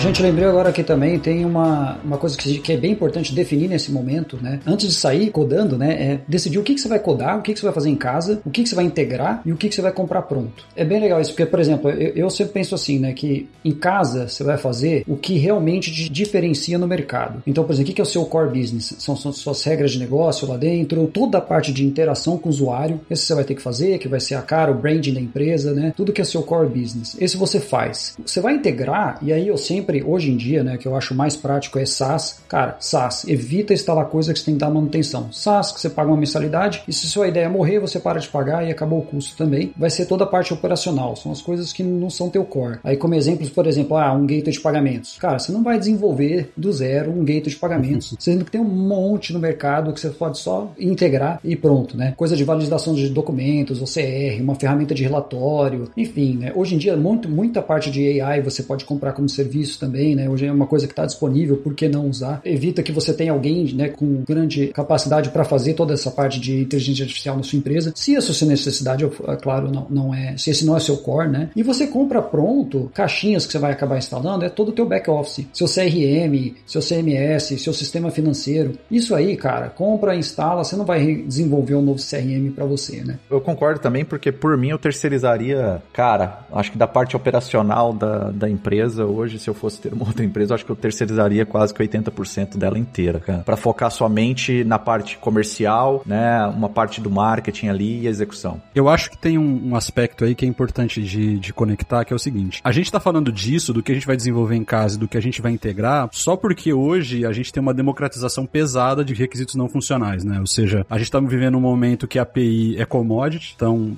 a gente tem os provedores de API aí, Google, Microsoft tantos outros, para diferentes tipos de serviço. A gente tem a nuvem, que dá pra gente, eventualmente, uma escala que só os grandes tinham no passado. Então, é possível hoje uma empresa pequena competir de igual para igual com um cara grande, porque você tem a possibilidade de, de maneira viável financeiramente competir com esse cara, utilizando serviços de nuvem, que são baratos e tal, e escaláveis. Então, assim, eu acho que isso conecta. E, eu, e é justamente esse ponto, Carlos, que eu queria entender de vocês, assim, como é que vocês veem. Porque, como que vocês veem esse impacto que essa comoditização dos requisitos não funcionais, nuvem, balanceamento de carga, blá blá blá blá. Como é que essas coisas elas impactam nos produtos modernos que estão sendo desenvolvidos, né? Então acho que você já pensou um pouquinho dessa parte de integração, API e tal, mas vai além disso, né? Vai além disso, porque você tem a parte de escalonamento das aplicações, como é que você vai distribuir essas aplicações e tal. Então eu queria entender na visão de vocês como que isso impacta, tanto do ponto de vista técnico mesmo, né? Mas também passando um pouquinho sobre o aspecto de business mesmo, para quem tá construindo a plataforma, o produto e tal. Cara, posso dar um exemplo bem legal, né? Agora eu tô trabalhando num banco, né? E uma coisa que é muito legal, cara, que começou agora, vocês devem ter visto que banco digital tá, meu, toda semana sai um novo, né? Por que que tá acontecendo isso também, uma das coisas? Hoje em dia,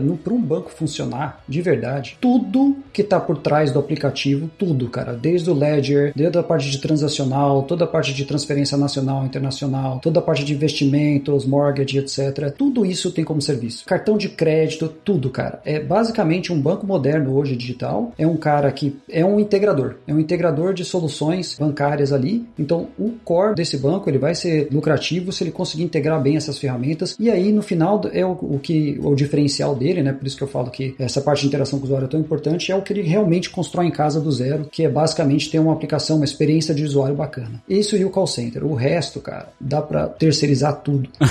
é conectar a pecinha. O ponto importante, aliás, é e aí você começa a examinar questões de escala, né? E esse também é o caso interessante a gente avaliar MVP, né? Eventualmente você tem um produto que você compra como serviço ou você contrata como serviço, mas você percebe que ele abocanha uma grande parte da tua receita, né? E aí você começa, depois que você começa a crescer, você começa a ponderar se vale a pena eventualmente manter esse serviço fora ou trazer ele para dentro de casa. Geralmente, geralmente esse tipo de, de decisão de trazer para dentro de casa costuma ser raro, tá? É somente quando você tem uma coisa que seja realmente estratégica com relação à, à participação da venda ou do montante da venda. Eu acho que esse é um aspecto importante de definir. A outra coisa interessante é começar a ver de fato a nuvem com essa. Durante muito tempo, quando se falava sobre nuvens, falava sobre redução de custos, né? E aí você falava sobre substituir CAPEX por OPEX, e aí você reduz eventualmente custeio dos serviços e tudo mais. Depois você falou muito sobre a questão da escala, então hoje a gente pode ter escala, eventualmente tendo uma empresa e crescendo conforme a demanda, mas eu acho que hoje o nome do jogo para nuvem é, é, não é nem mais o custo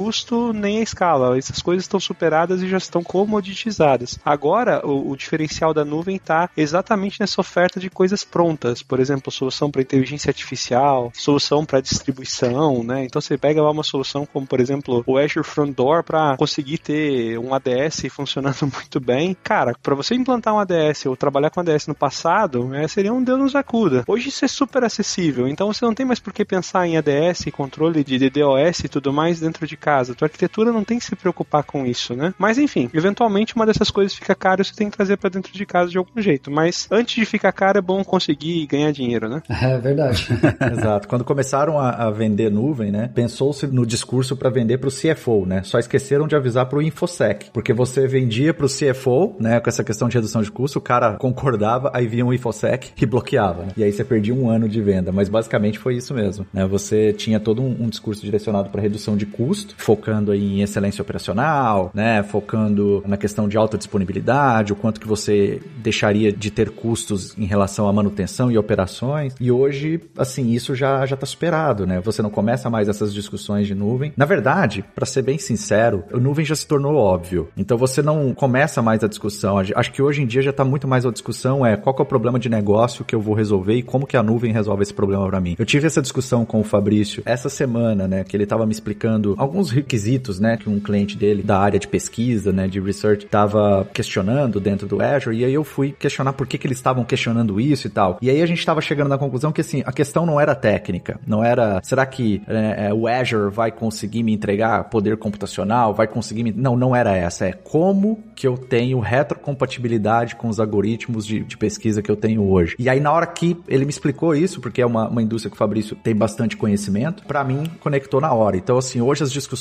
elas são muito mais quando a gente tá falando de nuvem, qual que é o problema de negócio que eu vou resolver, do que a questão técnica se vai ter capacidade ou não de resolver. Não sei se faz sentido para vocês, mas pelo menos essa é a minha experiência. Não, faz total, faz total. Total. E aí tem uma coisa que é importante destacar para quem já tá com paciência de nos ouvir esse tempo todo aí, que repara o seguinte, ó, você talvez conheça o Evi Lázaro, o Fabrício, o Calucci, o Elemar, da comunidade de uma longa data falando sobre aspectos de tecnologia. E lá nós estávamos falando sobre poder da nuvem, algoritmo, técnica, visão computacional, enfim, banco de dados, essas coisas todas que o pessoal se acostumou a ver a gente falando. Mas percebe que aqui agora, quando a gente começou a falar sobre desenvolvimento de produto, a gente transitou para então MVP, modelo de é, CAPEX, OPEX, é, escala, é, payback, retorno do investimento, ou seja, é business. Você é um técnico que tem uma boa ideia, muito bem, mas para poder avançar você precisa ganhar algum conhecimento de business. Não pense que essas coisas andam desconectadas, né, Lima? Com certeza. Senão você vai ser mais um frustrado, né, dentro de uma lista gigantesca de gente que tinha uma ideia fantástica, mas não conseguiu fazer o negócio parar de pé.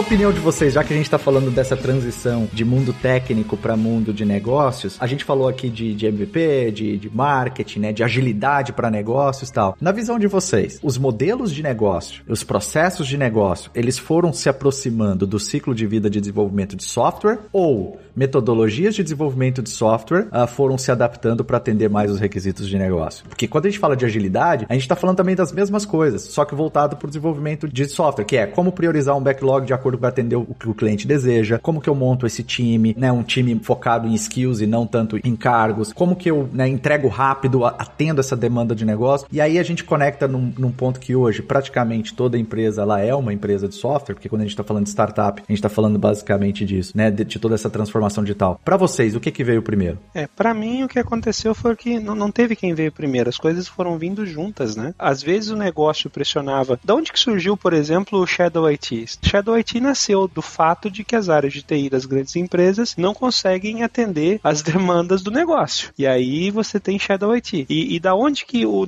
evoluíram os modelos de negócio dos antigos business plan para formatos mais ágeis, usando os canvas da vida? Exatamente pelo fato de que a evolução tecnológica já não permite mais que uma empresa passe a investir, independente do tamanho, 3, 4 anos em research antes de colocar alguma coisa no mercado. O MVP veio disso. Então, é, essa, essa aceleração tecnológica fez tanto a área de tecnologia quanto a área de negócios ter que começar a correr mais rápido. Às vezes você vê uma correndo mais rápido, às vezes você vê a outra. Nesse momento especificamente, eu arrisco dizer, ouso dizer, que quem está precisando correr um pouco mais é de novo o negócio. Eu acho que tecnologia andou avançando bem nos últimos tempos. E aí a gente também tem algumas surpresas, né? Você pega aí, por exemplo, dois cenários interessantes com relação a esse tipo de evolução e pensamento de tecnologia versus negócio. Se eu fosse gerente de produto do Teams, eu teria levado a Microsoft a perder muita oportunidade de crescimento. Sabe por quê? Sabe aquele recurso que esconde o, o fundo? Não sei como é que chama isso, não sei se, se tem um nome especial, mas eu acho que todo mundo sabe que você pode botar uma paisagem no fundo. Sim, sim. Se eu fosse o gerente de produto do Teams, eu nunca teria liberado isso. Sabe por quê? Porque eu vejo aquela falha, a borda das pessoas ficando. Se você usa um fone de ouvido, não captura direito o fone, ele fica. aparece o fone, desaparece o fone. Eu, como técnico, jamais teria liberado, porque na minha visão a feature não funciona. Porque na minha visão inicial, o propósito da feature é fazer você sentir que você está num lugar onde você não está. Aí eu tava numa reunião com um cliente meu e a cliente disse: Ah, Lemar, eu tô trabalhando aqui próxima à cozinha, só um pouquinho que eu vou ligar aqui o fundo para esconder a bagunça da minha casa. E eu, poxa, cara. Funcionou, funcionou. Ah, os caras preveram o Covid, né? Preveram o Covid e o mundo inteiro trabalhando de casa. E do nada essa funcionalidade se transformou, né? Essa feature é um sucesso, cara. Eu posso dizer, essa feature é um sucesso. Seja o cara que tá escondendo a bagunça de casa, ou seja a pessoa que tá brincando com novos fundos. É sempre assim um, um icebreaker em, em reuniões, cara. Tipo, antes de começar a reunião, o pessoal vai entrando e já vai mudando os fundos, as pessoas sempre comentam, pô, né, é fundo legal que você tá usando. É sempre, cara, essa feature é um sucesso. Ela serve realmente também, além de esconder a bagunça de trás, que tá todo mundo trabalhando de casa, né? Ela serve para iniciar a conversa na reunião. Simplesmente, é muito bom.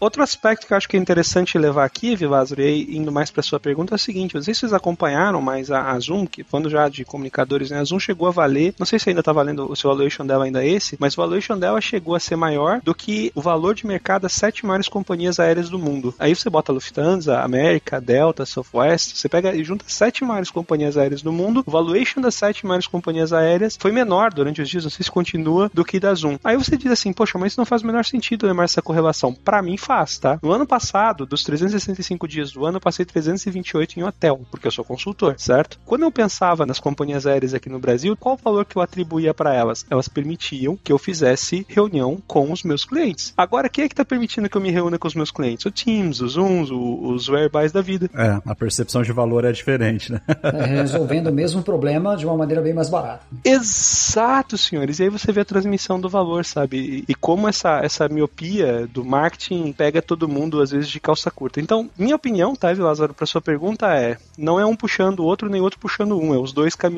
juntos para evoluir. Mas eu adicionaria um ponto, eu concordo com você, mas eu adicionaria um ponto. Eu tenho visto que a tecnologia, a TI, agora, ela tem tomado mais o protagonismo. Embora eles estivessem caminhando juntos, eu acho que a tecnologia, ela tá avançando mais. Não sei se é por uma questão também né, desse momento de, o pessoal fala quarta revolução industrial, digital transformation, seja ele qual seja, né? Se é uma mudança real que a gente está tendo na sociedade como um todo, que está puxando mais, mas eu tenho visto que TI hoje tem tomado mais protagonismo e não vou me surpreender se os novos bancos digitais do futuro, daqui a alguns anos, ou outras empresas estão se transformando, os próximos CEOs sejam pessoas de tecnologia. Eu concordo, eu só acho que produto ainda ele não deveria partir do TI para fora, né? Eu acho que ele deveria partir da área de negócio para dentro. Não, mas o protagonismo que eu falo é o TI entendendo mais de negócio do que o negócio entendendo mais de TI. Sim, e sim, a partir sim, do momento que o TI entende mais o negócio, ele começa também a liderar mais essas discussões. É isso que eu tô dizendo, uhum. tá? Não é realidade 100% dos casos, obviamente, existem N exceções, mas dado um pouco da realidade que eu vivo, né, no, se eu for me colocar dentro de uma indústria que é a indústria de finance, né, não tão deep igual o Carlucci tá, de tá num banco, mas eu vejo isso, cara, eu vejo isso acontecendo. Que a TI, ela tá evoluindo de uma forma tão rápida que ela sim começa a tomar o protagonismo da área de negócio. E não é do ponto de vista de que, não, a solução surge tecnicamente e depois ela vai pro negócio. Não, é de entender de fato o negócio. Passar por esse ciclo que nós estamos falando. Da TI começar a fazer um push no negócio e falar assim, tá, mas qual que é o mercado para isso? Ah, mas por que que você tá priorizando isso e não isso? Tanto que, assim, até mesmo na minha role, já existe um push dentro, né, da minha área para, cara, eu acho que, assim, os técnicos têm que começar a entender mais o negócio, para ajudar mais os clientes e tudo mais, que eu tô dentro de uma organização de customer success. Mas, assim, é o que eu tô vendo. É, Evilásio, eu concordo bastante com você e eu te digo até a minha percepção disso do porquê, né? Porque durante muitos anos a TI era o culpado, né? Poxa, a gente pensou aqui nessa ideia genial, mas TI não entrega, o negócio demora para deploy, dá bug, então era muito fácil culpar a TI, né? E você pensa hoje com todo o desenvolvimento ágil e toda a parte de DevOps e principalmente toda a parte de monitoramento e a parte de insights, hoje a TI chega para a parte de produto e diz, de acordo com os dados que eu coletei, essa é a afirmação do que está acontecendo.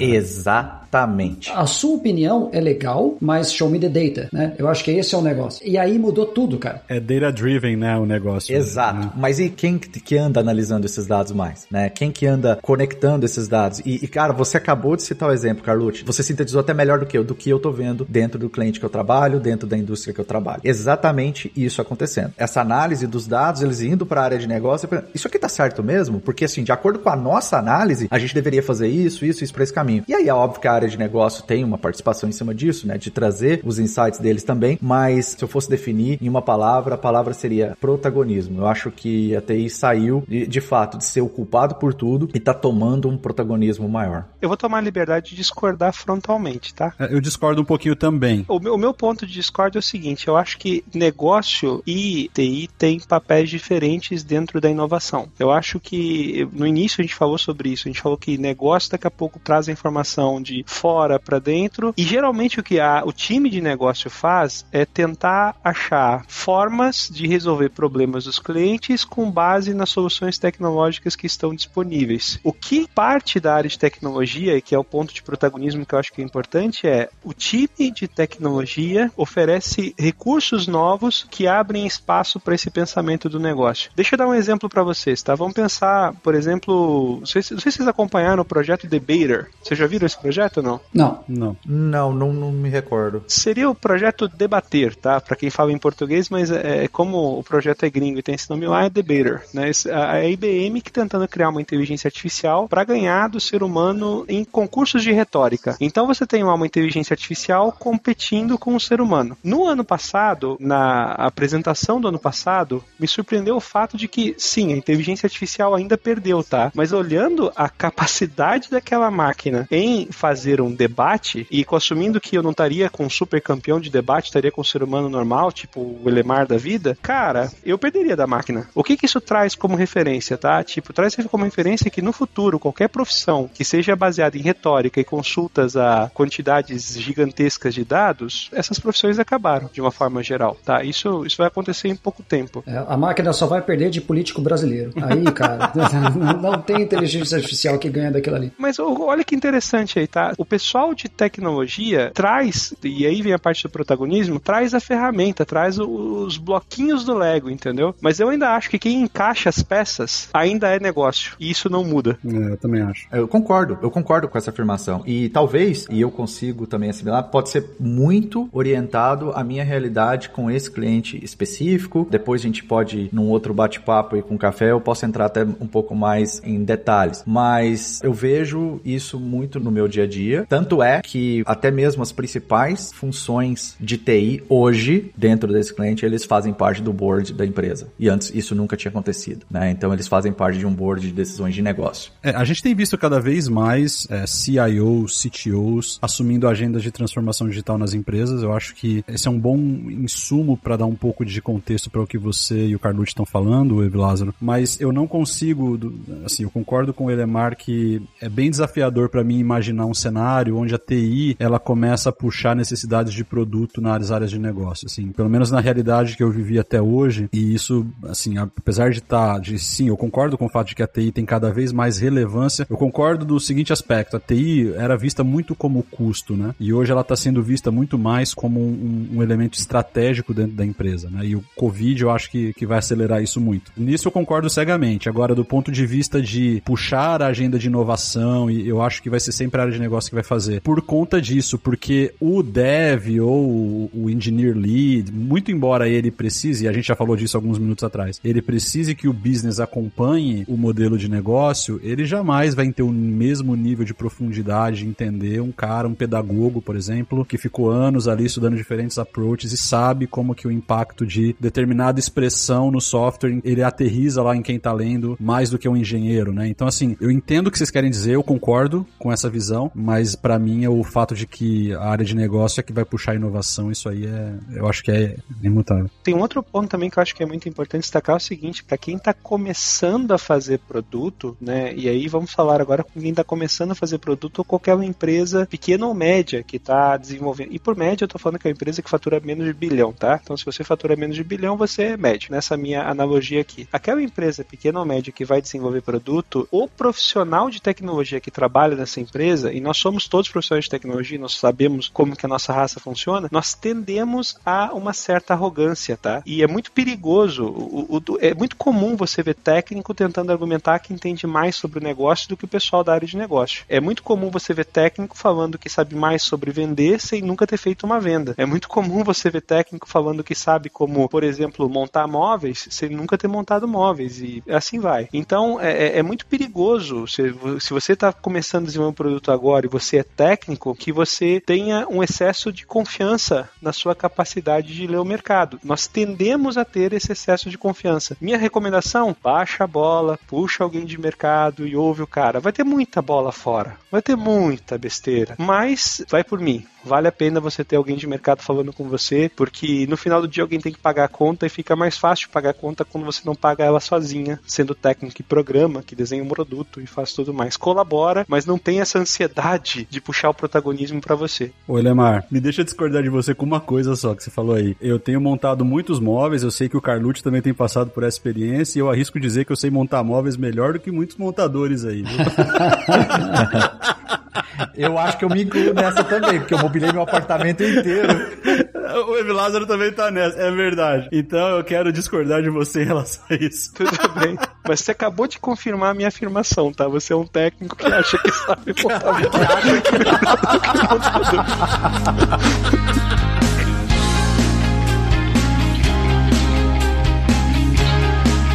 produto está pronto, né? A gente passou por esse ciclo de desenvolvimento, agora o produto está pronto. Basicamente é fazer propaganda no, no Instagram, no, no, Facebook, no Google e começar a vender? Não.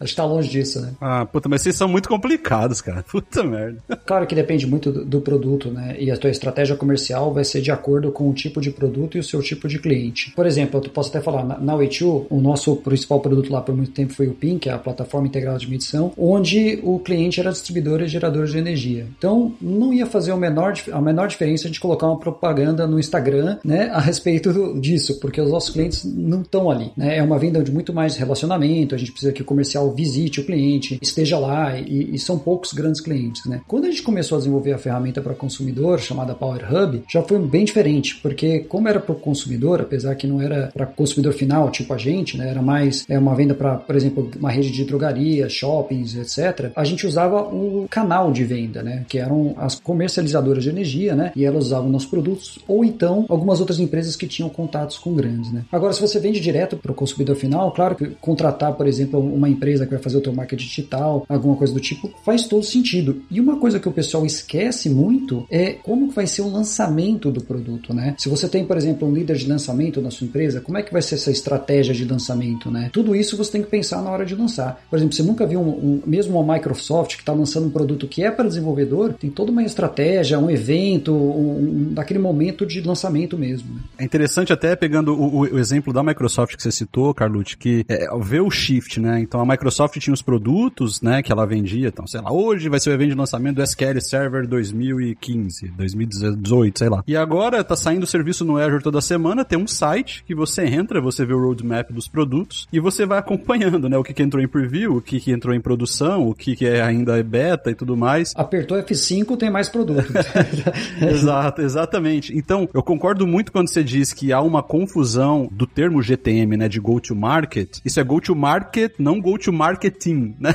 tipo, é, é como você chega no mercado com seu produto dependendo de como ele pode ser entregue, né? Eu concordo que entregar a mensagem correta da maneira correta nos canais apropriados é fundamental, é fundamental. Na empresa onde eu trabalhava, essa pergunta, o produto está pronto ou quando que o produto fica pronto, era a semente de toda discórdia, porque diferentes áreas da empresa entendiam pronto de forma diferente. Então, definição de pronto é, é costuma ser uma coisa muito tensa, principalmente para quem está, de novo, desenvolvendo o segundo produto depois de ter acertado aquela bala de prata incrível. Lá, a gente adotou a seguinte estratégia: a gente separou em quatro definições de pronto. O produto está pronto para testar quando nós entendemos que ele já tem o conjunto mínimo de funcionalidades para poder verificar junto ao mercado se ele para de pé ou não. Então, a primeira coisa é ter um produto pronto para testar. Isso não te autoriza ainda a divulgar, porque para divulgar o teu produto, você tem que ter um nome, né? E isso, vocês sabem que você conseguir hoje um domínio na internet é uma coisa difícil, você tem que ter condições de ter então um nome, uma marca, você tem que ter um preço, porque as pessoas vão te perguntar: "Poxa, fantástico o seu produto, mas quanto ele vai custar?". Você tem que ter uma previsão de disponibilidade, né? Então, para você poder divulgar o teu produto, você tem que ter todas as respostas já definidas. E repara, aí você saiu da área de tecnologia, tá? Terceira parte, você tem que estar tá pronto para vender. Para você estar tá pronto para vender, você tem que, por exemplo, conseguir cumprir as obrigações fiscais. Pode parecer besteira, tá? Mas na empresa onde eu trabalhava, a empresa já estava faturando mais de 500 milhões e ela foi para uma feira mostrar um produto com preço, com marca e tudo mais. E quando um primeiro cliente quis comprar, o pessoal do financeiro ligou uma bandeira dizendo: então, lindo, mas como é que a gente emite a nota fiscal?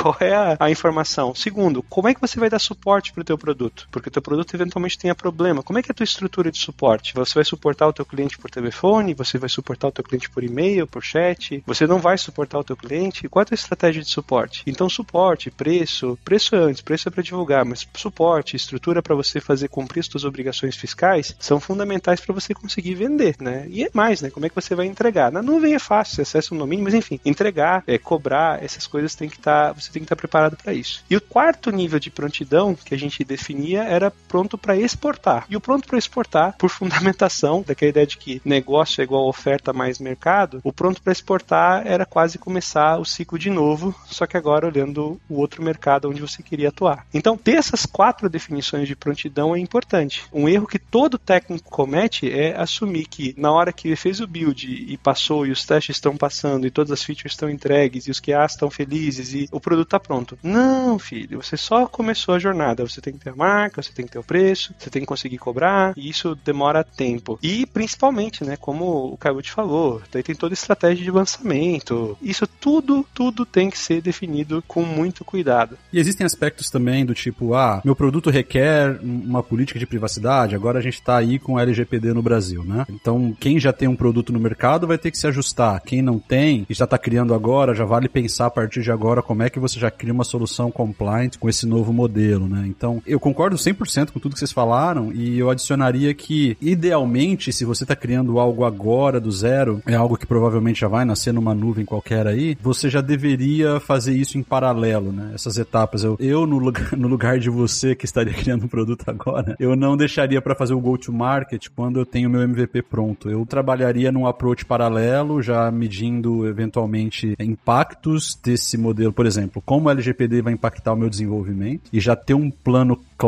criado para fazer o produto nascer já compatível com isso. Só um exemplo, mas acho que a parte de go-to-market ela pode ser desenvolvida ao longo do desenvolvimento do produto também, para que as coisas meio que cheguem num denominador comum lá para o final, né? Quando ele estiver mais pronto de ser lançado, digamos assim. Né? Agora, você ver que é interessante como às vezes a gente se engana com estar pronto. Você pega um banco de dados no SQL, que um certo programador aí ajuda a desenvolver, certo? Aí você fala, ah, beleza, vamos vender esse banco de dados no SQL para o setor médico nos Estados Unidos. Aí você vai para os Estados Unidos e você descobre que dentro dos Estados Unidos você tem que ser HIPAA compliant, certo? E assim, não é que a norma seja impossível de ser atendida, mas seguramente ela deixaria qualquer implantador de LGPD chorando, né? Exato. Porque a HIPAA é muito mais restritiva. É complexo. Então, esse é outro ponto importante, sabe? Se você vai ter um produto, se você tem uma estratégia. Ah, meu produto tem uma estratégia global. Eu, calma lá, queridão. É, mais ou menos. Você não sabe disso ainda.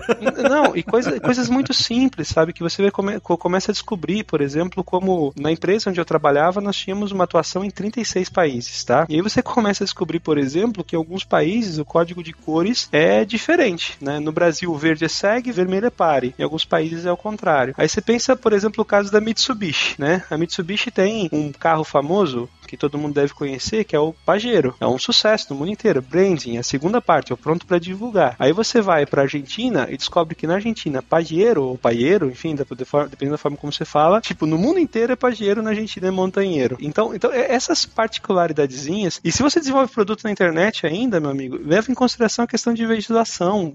A legislação no Brasil é um desafio constante, né? Então você vai vender online. Veja quais são os desafios de vender online. É um bruta. Aí você pensa, pô, vou criar o Spotify. O Spotify você pensa, poxa, o maior problema do Spotify para poder trabalhar no mundo inteiro é trabalhar com streaming, caching, certo? Essa é a visão do técnico. Qual é o maior problema dos caras mesmo? Contrato de direitos, porque o detentor dos direitos do Justin Bieber, por exemplo, no Brasil, não é o mesmo detentor dos direitos do Justin Bieber nos Estados Unidos. Então, não basta você ter assinado o contrato com o cara dos direitos do Justin Bieber nos Estados Unidos que você vai poder vender no Brasil, entende? E por aí vai. Por isso que eu gostaria do MVP, tá? Porque quanto antes você vai pro mercado, mais cedo você começa a descobrir essas coisas, mas esteja preparado. É mais ou menos como uma obra, tá? Vai ter uma surpresa. Sempre vai ter uma surpresa. É, eu, eu acho que é muito interessante que vocês colocaram aí de pensar nessas coisas, principalmente se você está indo para um mercado global, né? Por exemplo, o negócio aqui na Europa é o GDPR, né? Que seria o equivalente aqui, né? Isso. Cara, exato. se você começa o produto já pensando, é super simples, tá? Você consegue fazer, você vai colocar lá todas as coisas desde o início, porque você já está pensando nisso. Fazer depois vai ser um grande problema, né? Por exemplo, aqui, se você vai vender aqui na Europa, tem que, os dados têm que estar aqui na Europa. Então, se você não tem data center aqui na Europa, ou opção de colocar isso na Europa, cara, sinto muito, você não vai vender aqui, sabe? E direito de ser esquecido, né? Então tem muita coisa, se você loga muita coisa, dado pessoal, às vezes, né, no, log do servidor lá, você tá logando IP de, de cliente ou coisas desse nível, você não vai conseguir vender aqui, né? Outras coisas que são simples de fazer no início e muito difíceis de mudar depois, né? Que é sempre legal pensar nisso no início. Que é fazer seu software vai ser multi-tenant. Cara, no início, se você planejar para isso, super simples. Se você quiser transformar um software que só serve para um cliente em multi-cliente, meu, é um grande problema. É reengenharia, né? É, exatamente. E, idioma também é outra, né? Se você colocar, você quer traduzir o seu software depois. Se você fizer do início, usando os resources lá, ou qualquer outra técnica disso, mesmo que seja só para uma linguagem, mas você separar essas, essas traduções, tanto a parte de cultura, de data, etc. Se você fizer, mesmo, mesmo que seja para uma linguagem só, mas já está separado, cara, adicionar a segunda linguagem, super fácil, né? Mas se você não fizer do início, vai ser bem complicado.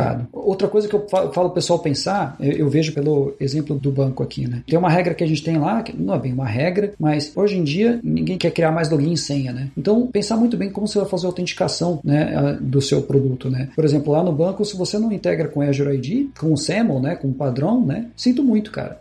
Porque ninguém mais quer ficar querendo a mesma empresa ter um milhão de logins e senhas. Não, e tipo, é, são problemas que já foram resolvidos, né, Carlucci? Tipo, autenticação, se tem um problema de software que está bem resolvido é a autenticação. Inovação, né? Então não faz sentido você meio que querer ficar reinventando essas coisas. Recriar tudo isso de novo, né? É, exato. É, é, deveria estar bem resolvido, né? Mas todo dia alguém inventa um, um jeito novo de passar um, algum tipo de token milagroso seguindo protocolos não alternativos. E agora, só para dar um exemplo para vocês de quanto essa preocupação com o global ela é importante, de novo, no negócio onde eu atuava antes, a, a empresa demorou quase 15 anos para conseguir entrar nos Estados Unidos, não por causa de qualidade do produto ou algo assim, mas porque nós tínhamos dois problemas. O primeiro problema é Estados Unidos usa o sistema imperial. E aí eu estava falando, por exemplo, uma solução para a indústria moveleira, e aí você considera todas as medidas em sistema imperial. O sistema não foi planejado para o sistema imperial, já era um tremendo problema. Segundo problema, de novo, branding, né? Porque o nome do produto era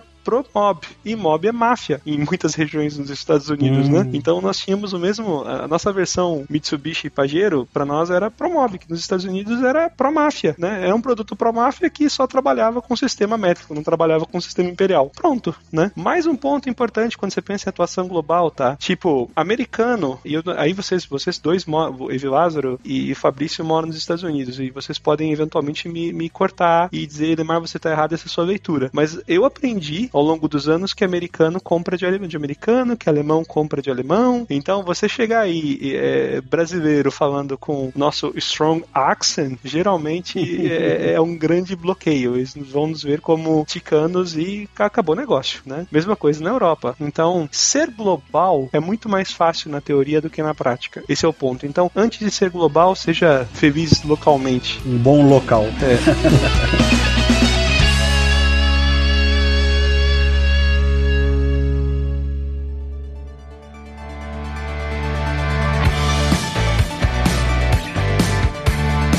Queria fazer o shift aqui para as considerações finais. Assim, esse tópico ele é super é, amplo, né? A gente não, com certeza não vai conseguir cobrir aqui em uma hora, uma hora e meia, mas eu acho que a gente tocou os principais pontos aqui. Eu queria abrir para algumas considerações finais que vocês eventualmente tenham, alguma mensagem que vocês queiram deixar para quem, como o Elemar disse, teve a paciência de ficar com a gente até agora. Ok, eu acho que eu tenho, eu tenho duas dicas aí para dar no final. É, uma é a respeito de monitoramento, então já começa a pensar em monitoramento desde o início, principalmente não só monitoramento de bugs, né? É, o que está acontecendo com a sua aplicação aplicação, mas também quais são as funcionalidades da sua aplicação que os clientes estão usando, né? Porque consertar bug já é caro e consertar bug de funcionalidade que ninguém usa é mais caro ainda. Então tem essa ideia para você poder guiar o seu produto. E outra coisa que eu gostaria de falar é que se você vai começar, cara, comece com uma arquitetura simples, o mais simples possível. Monolito! mas é, mas é mesmo. tô brincando, tô mas, brincando. Mas é, começa no simples, vê o seu produto ganhar força, vê o seu produto começar a ganhar escalabilidade, para depois você começar a pensar em colocar no seu super né, cluster de Kubernetes com milhares de microserviços, etc. Vai chegar lá, vai chegar lá, mas deixa você ter a necessidade primeiro. A minha dica talvez seria aquilo que a gente falou no tópico de prototipação, né? Defina muito bem o que seu produto faz, mas defina melhor ainda o que ele não faz. Acho que é bem importante. Quanta sabedoria. O homem de statements poderosos.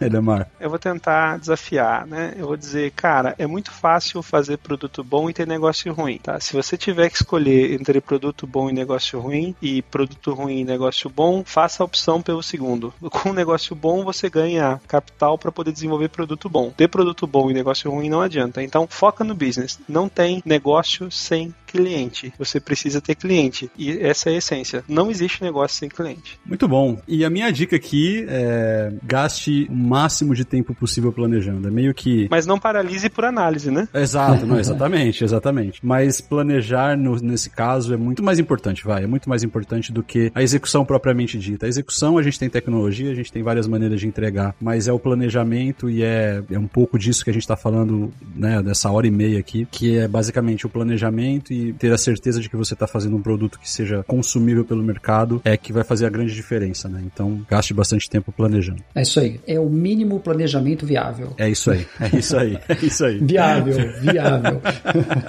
Perfeito. Pessoal, muito obrigado pelo tempo de vocês. Foi um prazer, Elemar, um prazer, o Carlucci e Lázaro. E para você que está ouvindo aí, até a próxima.